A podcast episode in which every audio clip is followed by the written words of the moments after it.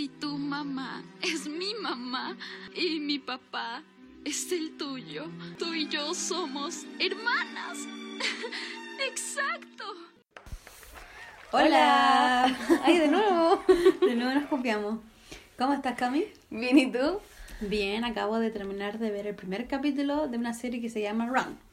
Así que todavía no te podría decir qué onda, pero... ¿La de HBO? Sí, es una de HBO que es producida por Phoebe- Water-Bridge, que es la que comentamos en, en, el en uno de los episodios pasados, que es de las series que te recomendamos.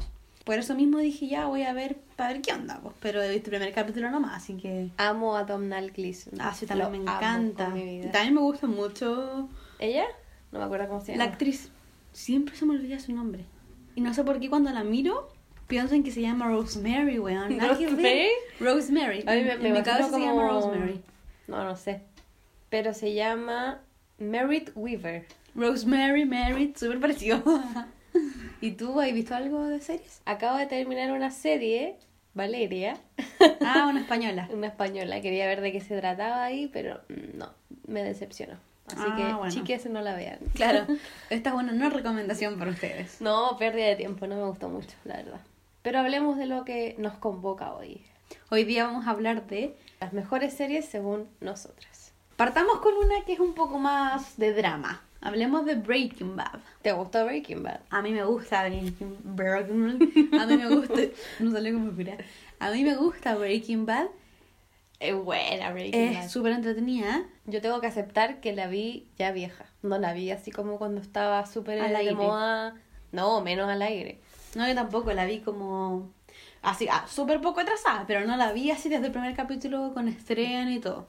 Esta es una serie creada por Vince Gilligan y protagonizada por los muy conocidos Brian Cranston y Aaron Paul. Breaking Bad narra la historia de Walter White, el famoso profesor de química con muchos problemas económicos a quien le diagnostican un cáncer de pulmón inoperable. O sea, este cabro se va a morir. Claro. ¿Este cabro o este señor? Este viejote, Este vejete. este vejete se va a morir. Y para pagar su tratamiento y asegurar el futuro de su familia, comienza a vender metanfetamina. se mete en este mundo oscuro de las drogas y también de alguna manera u otra, así como el narcotráfico también. Junto con Jesse Pinkman, un antiguo alumno suyo, comienzan esta travesía Claro. inolvidable. Forman un equipo, se hacen amigos, se hacen partners in crime y Tienen un bromance. esta serie tuvo cinco temporadas y fue estrenada el 2008 hasta el 2013. Y es una serie Que marcó la historia. que marcó la historia, claramente. A eso iba. De partida, por los actores que estaban ahí. Mencionamos a Brian. Cranston, o sea, un genio. Claramente las actuaciones tuvieron mucho que ver en que esta serie Fuera tan exitosa como lo fue. Claro, de hecho, había leído que el productor, o el- más bien el creador de esta serie, vio un capítulo de los X-Files en el que aparece Brian Cranston.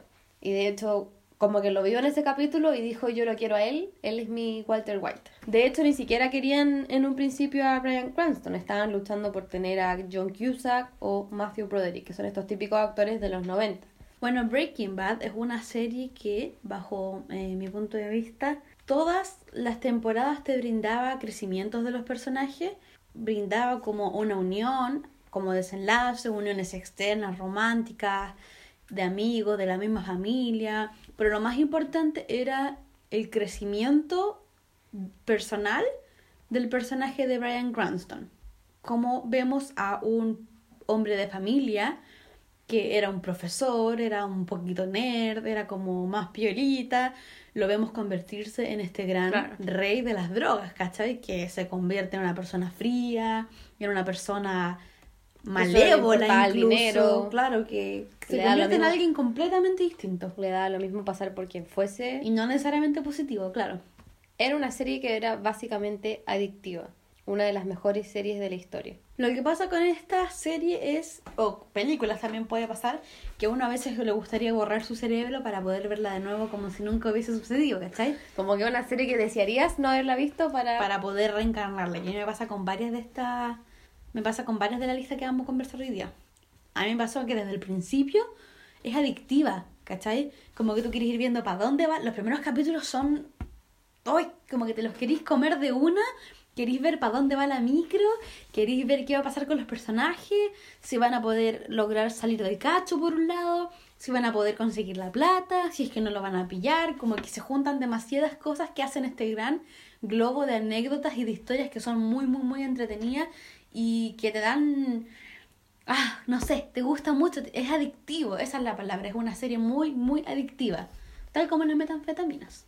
La relación sobre todo que tenía con su familia creo yo que es como un tema igual poco explorado en las series. O sea, el hecho que pasa de tener como esta familia entre comillas ideal, que se va destruyendo en el camino y él al final se queda solo porque el desarrollo que se produce con este personaje, con ambos también, no es necesariamente el positivo que uno suele ver en las series, ¿cachai?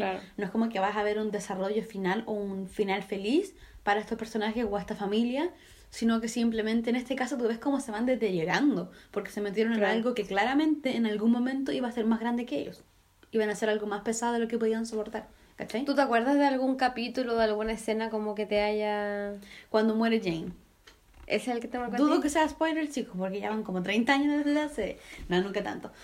Y yo creo que cuando muere Jane es de los capítulos que más me acuerdo de lo que pasa después de que Jesse Pinkman queda devastado, las escenas cuando la recuerda, todo lo que le cuesta olvidarla, porque claramente era el amor de su vida. Como que el personaje de Jesse cambia después de la muerte de Jane, no vuelve a ser el mismo. Es que se pone un poco más, bueno, de partida, el mismo se mete en la droga después de eso, pero pues, como que se mete más y ya se va a la chucha. Porque queda desolado, ¿cachai? ¿Tú sabías que querían matar al personaje de Jesse en un comienzo? Onda, episodio 9, temporada 1, Jessie se, ah, iba. Sí, sí, lo había leído, que querían que durara muy poquito, como nueve episodios, y después lo eliminaban, lo sacaban de la serie. Pero esto pasa mucho en las series, que las personas... Se dan cuenta del recibimiento del personaje como en las se encantan con ciertos personajes mm. y hace que estos mismos permanezcan inclusive hasta el final de la serie. Jessie se convirtió en un pilar de esta... Total. No existiría sin Jessie la serie. No Yo creo que sin Jessie Pinkman, ¿cómo sería la serie? Vacía. Faltaría algo. Walter White por sí solo no podría haber hecho de partida lo que hizo. y la historia no, sería, la no sería, lo mismo. Les faltaba la calle a Brian Cranston. Claro. Como que sabía la, la, la, la mecánica de crear la droga, pero, le faltaba, claro, cómo... Y hablando de eso, esa escena que es de la primera temporada, en verdad, pero la escena en que crea como la pseudo bomba en el de metanfetamina y se la va a vender un weón y al final termina explotando el piso es muy bueno. Es que es una serie muy O cuando matan, tratan de deshacer el cuerpo de del weón que tienen como capturado y se les cae por esos el... son los capítulos de la, de la primera, segunda temporada. Atraviesa el segundo piso. Latina. Esos son los capítulos eh, que son de la primera o segunda temporada, como te decía, que te mantenían como. ¡oh! Como que terminaban capítulo y era otro. Es, una serie que tú te puedes mm. quedar tres días en la pieza, weón. No querés nada más que ver la serie, weón, porque está ahí como. Bueno, weón. Necesito saber qué tú te va a pasar. A mí me pasó que eso sí, tengo que aceptar que la última temporada, como que no me gustó tanto como el resto de la serie. Como que bueno, eso pasa mucho con las series, que ya cuando ya están llegando al final no son lo mismo que A mí las últimas dos no las encontré malas, pero sí, eran como un poquito falta de contenido, ¿cachai? Claro. Como que no... A pesar de que la muerte de Gus Fringe fue conche tu madre. Ah, ya me acordé, es una escena clásica, sangrienta, que también Asquerosa. sí. Yo quedé así... Eso, quedé como en shock. Es muy alucinante. Tiene muchos capítulos alucinantes. Esos capítulos que te dejan como, no disculpa, clic, tengo que ver el siguiente, ¿cachai? Entonces, eso hace que las series sean dinámicas, entretenidas, tienen personajes, y yo sé que les hemos dicho en casi todo lo que hablamos, pero son súper frescas las anécdotas y los contenidos de cada personaje.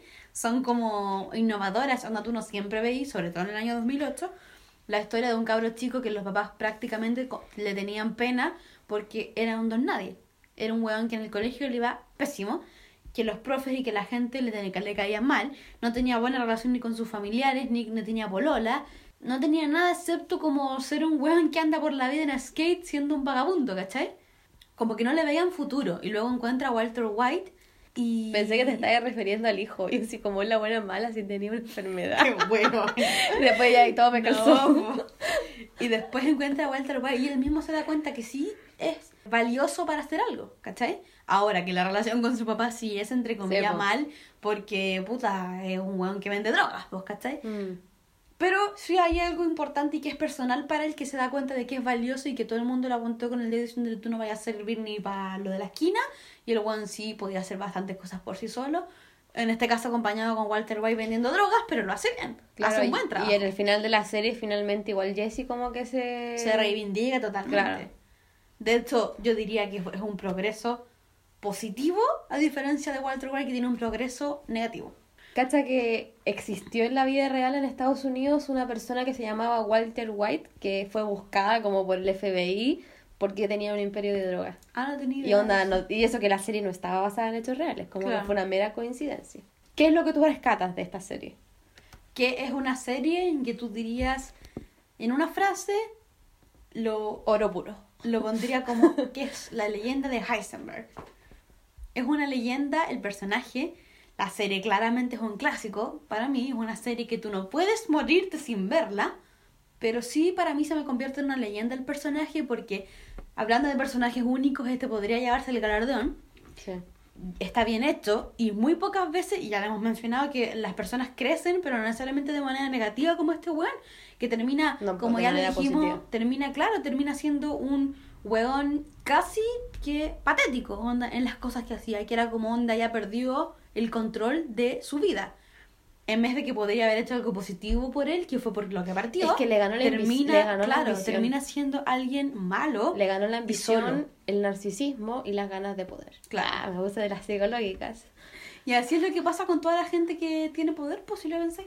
Cuando una persona agarra poder, pierde el raciocinio y termina siendo alguien que Es malo. siempre juró destruir. Malulo. Te convertiste en quien juraste destruir. Destruir. Heisenberg. La cagó. Bueno, Bueno, yo destaco la actuación de Brian Cranston. Encuentro que el Juan es un genio. Lo amo. seco. Seco. No puedo decir nada más que eso. Yo creo que con eso, punto final. Seco. Por último, es importante mencionar que Jesse Pinkman fue tan exitoso dentro de la serie como, Claro. como historia Como personaje. que tuvo su propia película, una película del año 2019, del año pasado nomás. Se llama El Camino, una película de Breaking Bad.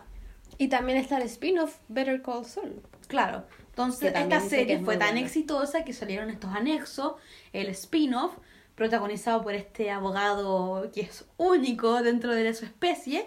Y tenemos esta película de Jesse Pinkman y que fue él justo después del término de la película, del término de la serie, disculpa. Entonces aquí vemos a un Jesse Pinkman que es fugitivo y que todo lo que quiere es correr de sus em, secuestradores, olvidar el pasado y ser libre. Yo no la he visto.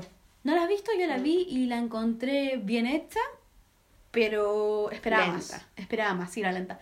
No te puedo decir que es una película mala ni la podría apuntar con el dedo por esto y por otro. Pero sí, eh, yo pensé que iba a ser como un poco más. No sé, como que dame un poco más de motivo, de dame un poco más de emoción, un poco más de acción también. Entonces, claro, no era ni fu ni fa, como que podría haberla hecho un poco más especial por último, siendo que era una oportunidad única de hablar de este personaje y de lo que contaba de aquí al futuro para él. Porque se supone que es un epílogo a la película. Quizás podrían haber hecho así como 10 años después. Claro, podrían de- haber hecho algo, claro, un poco más emocionante sentí yo que faltaba. Bueno, mi personaje favorito yo creo que es Hank, weón. Sí, Hank también era un Hank personaje... era cool. Como que me dio pena que, que muriera. Bueno, a mí me gustaba Mike también. El personaje de Jonathan Banks. ¿El amigo? No, el peladito que era como... Era como el guardia, una wea así. Segunda serie en esta lista de las series que marcaron la historia. según nosotras. las hermanas Sánchez. claro. Game of Thrones. Una serie... No se lo esperaban. Claro. Una serie que siempre Uy, están sí, en la lista. sonó mucho. ¿De qué se trata esta serie basada en los libros Juegos de Tronos de George R. R. Martin? Se trata de nueve familias distintas con distintas características y personajes bastante marcados y diferentes que pelean entre ellas para tener el control de el trono de hierro. Porque al final lo que todos o algunos de los de la familia, algunos de los miembros quieren Claro. al final de, esta serie como finalidad es obtener el trono. Siempre hay uno de la familia que quiere ser rey. ¿cachai? Entonces, la historia más o menos gira en torno a esto. Ahora tenemos cosas anexas como por ejemplo historias, reencuentros, muertes, cambios de trono, infidelidades, personas que se cambian de bando, etcétera, etcétera. Igual es bastante enredada esta serie de comentar si tú quieres decirle de un principio a fin. Son nueve temporadas. Porque claro, son nueve temporadas. Todas las temporadas tienen cosas distintas y, Claro, y tramas detalles. Porque en todas las temporadas, por ejemplo, hay una muerte. Entonces, tú, tú pensás que la historia está con estos personajes hasta que a la segunda ya te disminuyen los personajes y te aparecen Claro, otros. aparecen ¿cachai? nuevos. Entonces es bastante enredada. Es una serie de acción, de aventura, de drama que duró desde el año 2011 al año 2019. Protagonizada entre varios de los actores que estaban por Peter Dinklage, Lena Headey, Emilia Clarke, Sophie Turner, Macy Williams, Alfie Allen y más. Es una serie que tuvo muchos premios y tuvo muchas nominaciones también. Pero vamos al grano. ¿Qué es lo que más te gusta de la serie, si pudieseis decirlo? Lo que más me gusta de la serie es la dinámica de la historia, cómo se desarrolla y el diálogo. ¿Te leerías los libros? Probablemente no, porque soy una, soy una persona que no lee muchos libros. No, no soy muy fanática de los libros, soy más fanática de la pantalla ¿De libros de grande. 500 páginas tampoco? ¿Qué quieres que te diga? No. Me gusta más a mí ver las series y eso a leer los libros. Pero eso, eh, bueno, siempre hay excepciones. Pero esa es mi persona. Ahora encuentro que el diálogo es espectacular de todos los personajes y que la historia y el desarrollo de cada uno de ellos también es bastante... Es ¿Para qué decir el personaje y el crecimiento de este de Macy Williams? O sea, Arya Stark es un personaje que crece, que cambia y que por último te mantiene siempre en un constante de preguntarte qué va a pasar con ella. Porque es un rumbo o un destino, por así decirlo, que es bastante incógnito. Sansa es la que tiene el mejor crecimiento, creo yo. Sí. Y me pasó lo mismo, cuando yo la vi al principio era como, vos te llamáis Sansa, te llamáis Sansa, porque onda despabila el moco, pues bueno, se mandaba a cagar. Sí, sí. Pero era fuerte, es el personaje más fuerte dentro de toda la familia Stark. Claro, porque siempre cuando uno subestima a una persona, finalmente Claro, se te sorprende. Exacto. A mí personalmente me gustaba también mucho el personaje de Cersei Lannister, como con su Sassiness. esa como con su con su pesadez, como con era como bastante como fría, pero tenía sus ideas claras, como que en el fondo no era una persona mala. No era una persona mala, o sea, hacía cosas malas, pero no era una persona Claramente. mala, era una persona egoísta, entonces todo lo que hacía era porque lo pensaba en ella y como en su círculo de tres personas, weón. Del hermano con quien hacía incesto y de los tres cabros chicos, o dos, no me acuerdo cuántos tenía. ¿Cachai? Pero me gustaba porque era como entre elegante, malévola, era como, era como un villano bastante perfecto. Y Tyrone Lannister también me gustaba mucho, este enano, que era un personaje chistoso, bastante incomprendido, muy incomprendido, único dentro de toda la serie y en muchas series tú nunca has visto un enano tan... Es un personaje muy, no sé, era completo. Era un personaje que sabía Aparte de... que en la época en la que estaba nadie lo iba a querer por lo que era. Aparte de Danny DeVito. Tenemos poco enano en el cine.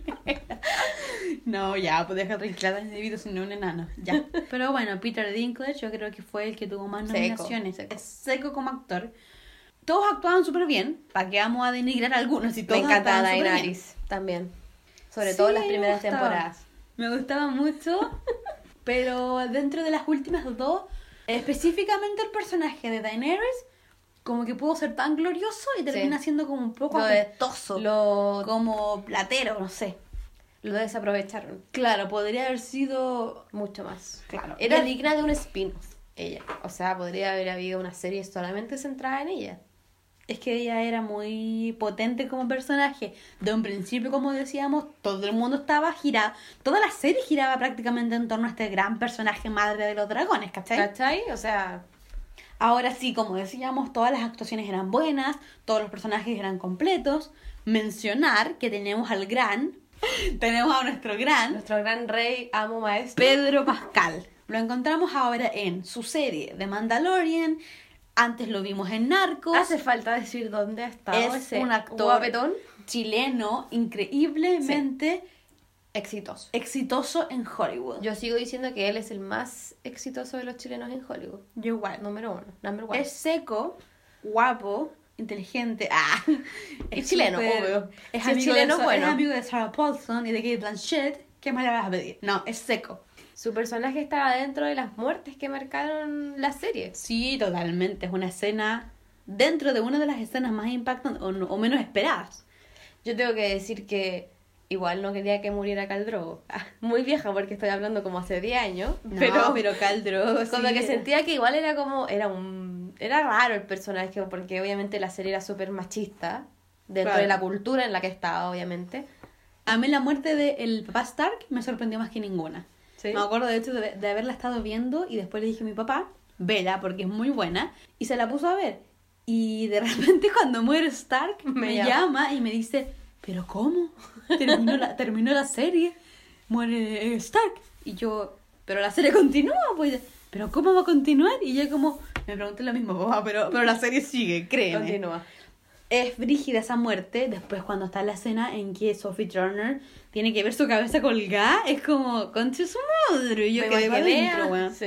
La pregunta más importante, porque ya sabemos que Game of Thrones terminó el año pasado. La pregunta es: redoble de tambores.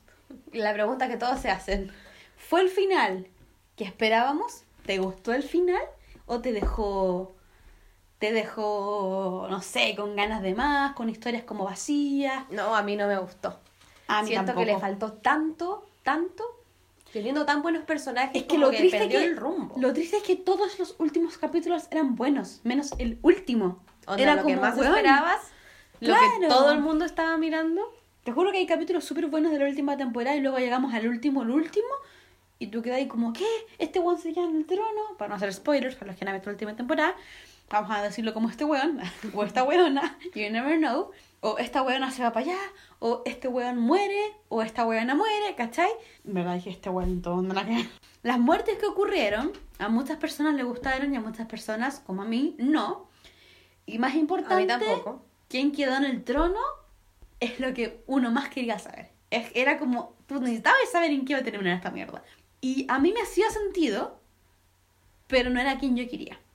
No quiero hacer spoiler, pero me hubiese gustado ver un, a un género, a alguien de mi género en el trono.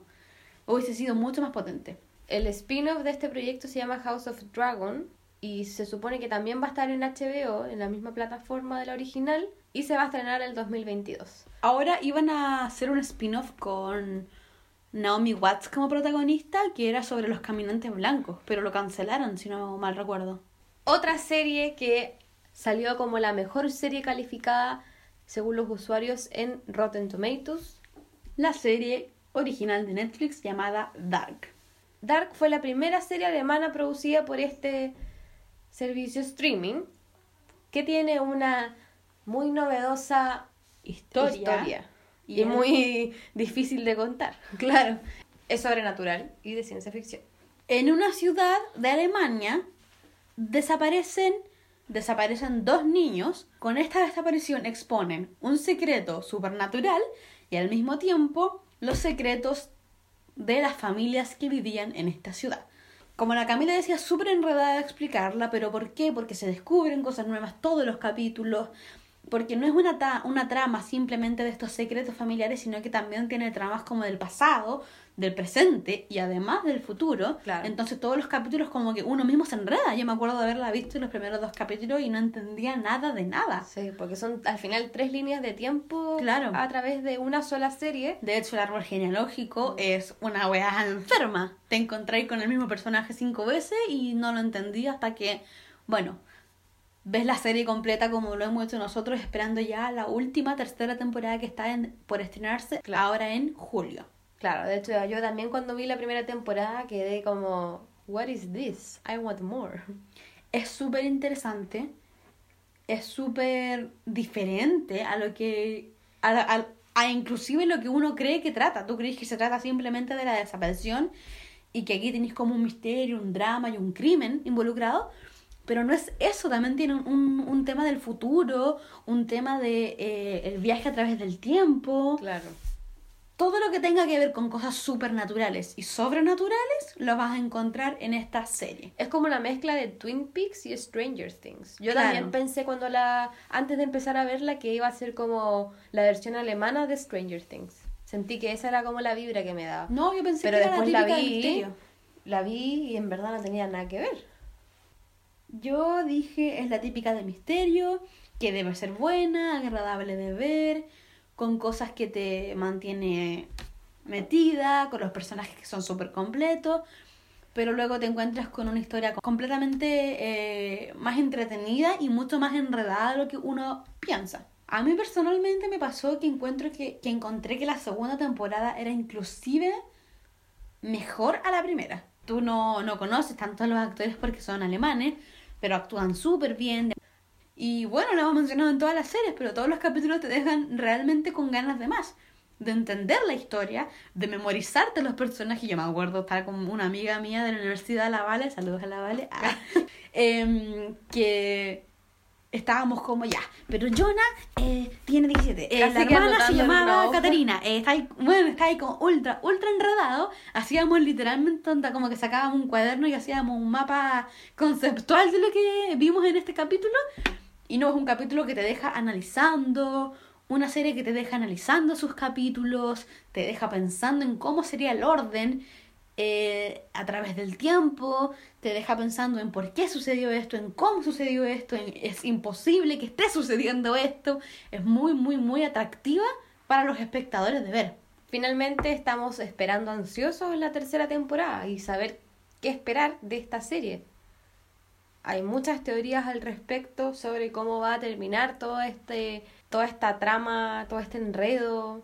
Sí. De hecho, bueno, ya dijimos que es la mejor serie que hay, pero es literalmente lo mejor que tiene Netflix. Lo que tiene una, de mejor mejores, calidad. una de las mejores series que tiene, sí, totalmente. Aparte que siento que mientras más te cueste resolver como el conflicto en una serie o esa investigación o llegar a las respuestas, mejor es la serie. O mejor va a ser tu experiencia al ver la serie. Claro. Ahora los dejamos invitados a que vean junto a nosotras el 21 de junio por Netflix la tercera y última temporada de esta serie. Y bueno, si no la han visto desde un comienzo, véanla. Pónganse al día. Vamos a pasar a una serie completamente distinta. Dejamos de lado la ciencia ficción para centrarnos en mucho drama, mucho romance. Esta es una de mis series favoritas de la vida y es This Is. Es una serie de televisión creada por Dan Fogelman que se estrenó en 2016. Está protagonizada por Milo Ventimiglia, Mandy Moore, una estrella de los 90, la amo, Sterling K. Brown, Chrissy Metz, Justin Hartley y por último Susan Kelechi Watson. Se trata de la historia de una familia, sobre todo de la vida de tres hermanos, Kevin, Kate y Randall, conocidos como los tres grandes, The The Big Big Three en inglés, y sus padres Jack y Rebecca Pearson. La serie se lleva a cabo principalmente entre el presente y los flashbacks que utiliza para ir mos- mostrando parte del pasado de la familia. Tenemos a una pareja que decide tener. Tenemos una pareja que se embaraza y tiene a trillizos, pierde uno de estos bebés y en el mismo momento que en el mismo hospital adoptan a un tercer integrante de la familia. Y de ahí en adelante la historia se desarrolla entre los hermanos, ya cómo están en el futuro, cómo se llevan en el futuro y cómo repercutó esta adopción y la vida familiar y su Claro. crecimiento en el pasado. Porque lo importante de mencionar es que el tercer hijo que adoptan, que fue llevado al hospital luego de haber sido encontrado en una estación de bomberos, era afroamericano. Entonces, además de Aquí en los conocer años 80. Entonces, obviamente, conocemos cómo se conoció la pareja, después cómo crecen estos niños con sus padres, después cuando estos niños son adultos, la relación que tienen estos tres hermanos, cómo se lleva el tema de la adopción a cabo. ¿no? Y se, y se abordan muchos temas importantes. Una de las hermanas es obesa mórbida, el otro es una superestrella que en verdad está solo por la vida, Claro. otro es un personaje súper exitoso pero fue adoptado y es negro y vivió en un mundo de blancos, Claro. creció en una familia de blancos. Luego nos encontramos con la mamá de ellos embarazadas con flashback. Luego nos vamos con eh, escenas del futuro, con los hijos de estos personajes, Claro, cómo la son serie- en el futuro ellos, cuando están en la tercera edad. Entonces es muy, muy, muy dinámica y eso es lo más entretenido de esta serie, que te mantiene como con las historias bien fresquitas, tú sabes qué va a pasar en el futuro, quedáis con la intriga de quién, quién va a estar vivo, quién no, o si van a tener familia o no, todas esas cosas tú las vas aprendiendo con el tiempo y con el desarrollo de la serie. Es una serie muy real. Yo creo que eso Sí. es como lo más importante, que aquí no se va a tratar quizás de dragones, no vamos a hablar de metanfetamina, pero sí vamos a estar viendo cómo se construyen La vida los lazos misma. familiares, la vida misma. Por eso se llama la serie This Is Us, como estos somos nosotros. Te va a ir planteando situaciones que generalmente uno no se Uno vive. plantearía, pero que sí muchas veces le va a tocar en algún momento de su vida vivir, Claro. como el tema de la adopción, como el tema del alcoholismo, Las enfermedades. las enfermedades mentales. Claro. Un personaje ciego, la bulimia, Aquí lo que más te va a atraer de esta serie es los personajes.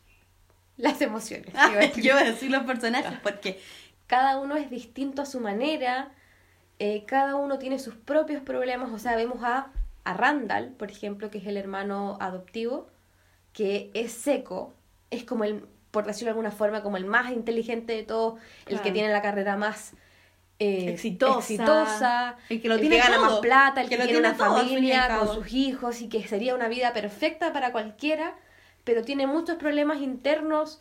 eh, sufre de ansiedad, su- claro, sufre una clara ansiedad, sufre con su problema de ser adoptado, claro, tiene con- color. tiene muchos conflictos no resueltos como adulto. Y que eso les pasa a muchas personas, llegamos a los 40 años sabiendo que todavía hay una yayita, por decirlo, con tu mamá, por algún episodio Claro. que viviste, o con tu papá, o con tus hermanos, y que... o creyendo que vivir con ansiedad es algo normal cuando te das cuenta que está hasta que colapsáis, ¿cachai? Hasta Claro. que tenéis un ataque de ansiedad y es como, bueno, algo pasa conmigo, tengo que tratarme, ¿cachai?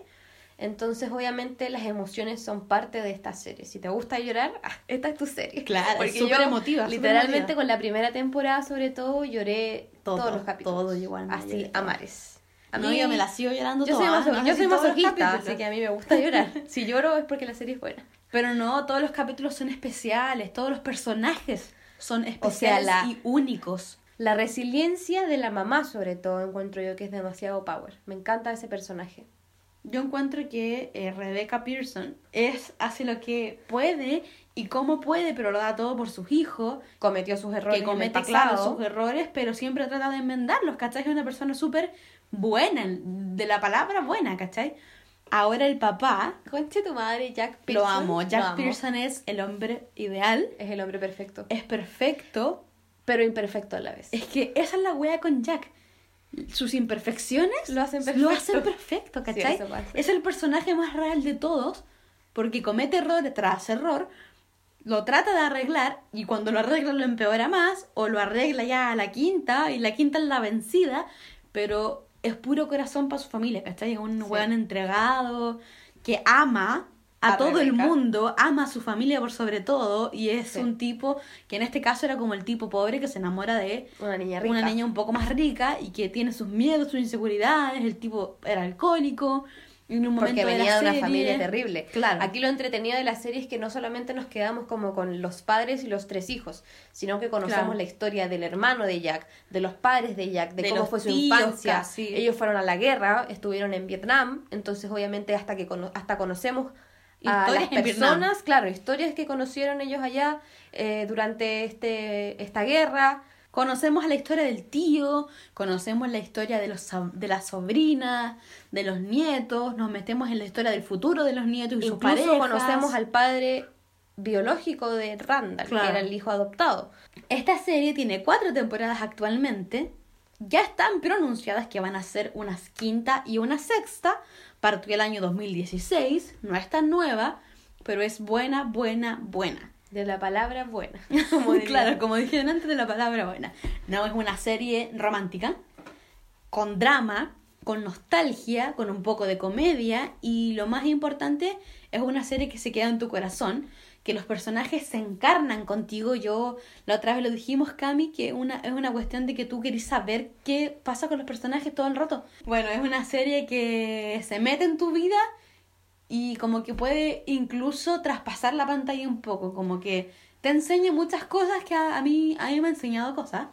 Sobre Me ha el dejado- amor, claro, sobre no, la sobre la vida en sí. Y me deja pensando así como muchos hemos estado en cosas parecidas y deberíamos actuar o aprender de la misma manera que aprendieron estos personajes en vez de cometer los mismos errores. Entonces te enseña de manera positiva las cosas, pero también te enseña lo que es caerse, Lo ¿cachai? que es el dolor. Entonces es súper, súper real como lo dijiste al comienzo. ¿Cuál es tu personaje favorito? Partamos por eso. Esto es muy difícil porque por un lado amo, amo a Beth Pearson, la esposa de Randall, pero Jack también es, como Jack dijimos, Jack. el hombre ideal, entonces como difícil dejarlo de lado eh, en la serie. ¿El tuyo cuál es? En un principio yo amaba a Toby. Toby lo era todo para mí, que era el esposo ¿Lo de era? ¿Qué pasó? Kate. Pero después como que Jack también me estaba llamando y Randall también. Si tuviese que hacer como un top 3, sería Jack, Randall y Toby. Porque la última temporada que vi, que creo que es la quinta o la cuarta, La cuarta. la cuarta, em, Toby me fue como decepcionando un poquito. No decepcionando, pero como que me desencantó un poquito. Es que es una temporada en la que él tiene ahí su caída, ¿cachai? Todos los personajes tienen caídas de vez en cuando y aquí él tuvo su caída cometiendo errores. Por eso mismo pienso que Randall y Jack son mis personajes favoritos. Como que Randall lo amo por sus errores, lo amo por todas sus complicaciones, todos sus problemas Claro. y porque es perfecto. No, es como el yo- hombre ideal. Es que ya, ya que lo que pasa es que Jack como que con- incluso con sus errores es perfecto y lo hace más perfecto, pero Randall es real. No sé. No, es una- ambos es son cosa súper- mía. ambos son pero Randall lo encuentro tan real como que Es que Randall a mí lo perfeccionista... O me siento quizás muy identificada con él, no sé. Por último, para no seguir hablando de esta serie porque estoy Podríamos muriendo, estar muriendo por dar spoilers y hablar así datos duros, pero no. ¿Qué queremos ver en la quinta temporada? ¿Qué sabemos de los personajes? ¿Qué va a ocurrir?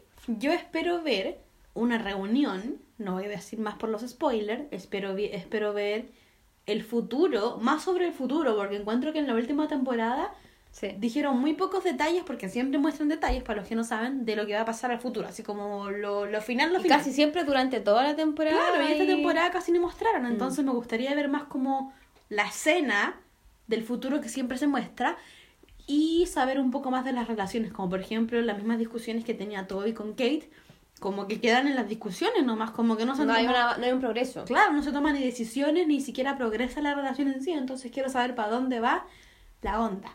Última serie de la que queremos hablar y que es para nosotras Mi la favorita. mejor. Bueno, es tu favorita, Mi claro. favorita. Pero es una serie que a las dos nos encanta y que sí o sí tienen que estar en esta lista para no olvidarnos de la cuota humorística. Vamos a cerrar con The Office. La serie trata de la vida diaria de los empleados de Dunder Mifflin, una compañía de papel ficticia, obviamente, que está ubicada en Scranton, Pensilvania. donde la jornada laboral consiste en enfrentamientos de ego, comportamientos inapropiados y chistes. ¿Por qué? Porque todos los personajes son súper, súper especiales. Aunque la serie obviamente es de ficción y hay un guion de por medio, se trata como de un tipo falso documental, ya que obviamente los actores le hablan a la cámara. Es una serie que empezó el año 2005 y finalizó el 2013. Por lo tanto, tiene nueve temporadas. Es full comedia. Todos los capítulos encuentras full comedia, improvisación. También tenemos un poco de historias a través como del romance, un poquito de drama, de amistad. Lo que se ve diariamente. Claro, lo que se ve diariamente en una oficina con siete eh, Empleados. trabajadores. Ahora encontramos dentro de los actores del elenco principal a John Krasinski, Angela Kingsley, Phyllis Smith, Rainn Wilson, Jenna Fisher y el más importante y más conocido de todos, Steve Carell. Carell. A John Krasinski, por cierto, lo conocemos de... Un lugar en silencio, Exacto, él fue el director y protagonista. que de hecho hizo una película con la actriz que mencionamos anteriormente llamada Mandy Moore, que se llama ¿Verdad? Recién Casados. ¿Verdad? que es del mismo director y creador de The Office. ¿Sí? Sí. Y Steve Carell, que es el, vendría a ser el más conocido. El comediante clásico del Claro. año 2000, que lo encontramos de virgen a los 40, lo encontramos en actualmente en películas como Beautiful Boy, etcétera, etcétera. Esta es una serie que si tú te querés reír y no querés y querés que te duele la guata de reírte, claramente tenés que verla. No es un humor para todos. Igual Claro. es medio agringolado, Claro. pero te termina por encantar. A mí en un principio cuando la veía, cuando, cuando tú la veías y yo te acompañaba como que no me gustaba tanto, decía así como, mmm, qué fome esta weá. Es que si no la vi desde el primer capítulo. Pero después la vi sola. No te conectáis. La vi sola y me cagué la risa con tu madre la weá, weá. No, yo amo esta serie. Encuentro que es comedia así, de repente media gringa, pero es espectacular. Y los personajes son muy buenos. Son muy, O sea, están muy bien creados. Las series son los personajes, básicamente. Más que la historia que cuentan, porque igual son episodios cortos, pero es en esencia los personajes que la componen. A mí me encanta la relación que se da entre los personajes. Me encanta la creatividad de los capítulos. Porque puta que hay creatividad. Me gusta mucho la, la serie, cómo se desarrollan los temas. Porque todos los capítulos tú ves comedia. Pero siempre ves un poquito del desarrollo de los personajes o el desarrollo de para dónde va la historia, la temporada, ¿cachai? Entonces está súper bien hecho porque es full comedia y te entrega un poco de este eh, de esta trama que te mantiene también. Ahora hay personajes súper, súper únicos, como por ejemplo el personaje de Dwight, de Dwight Schrute O de Michael o Scott. de Michael Scott, que un jefe muy peculiar, muy único, Es una irónico, un hueón tonto. Me da risa. Pero como que es, siento yo que finalmente es No como es odiable. inocente. Como Claro. claro. como que no lo podía odiar por muy imbécil y las, por, la- por todas las estupideces que diga, no lo puedes odiar. Porque es bueno igual, es un cabrón, Claro. un cabrón. Es un cabro bueno. hueón, es un hueón, un hueón, pero que es buena persona. Eh, sí, es verdad. ¿Cachai? Entonces como que tú, tú terminas enamorándote de su personaje de una manera u otra. Y Jim. También, también. oh, lo amo. Personaje perfecto. Es perfecto. Es mi personaje preferido, Jim. Porque... Yo creo que estoy Es entre. Michael y Dwight. Es que Ay, Dwight. es que Dwight de repente era tan pesado que me... Sí, pero igual me caía bien. Mi escena favorita son... Bueno, son... Son muchas, pero me gusta la escena del incendio.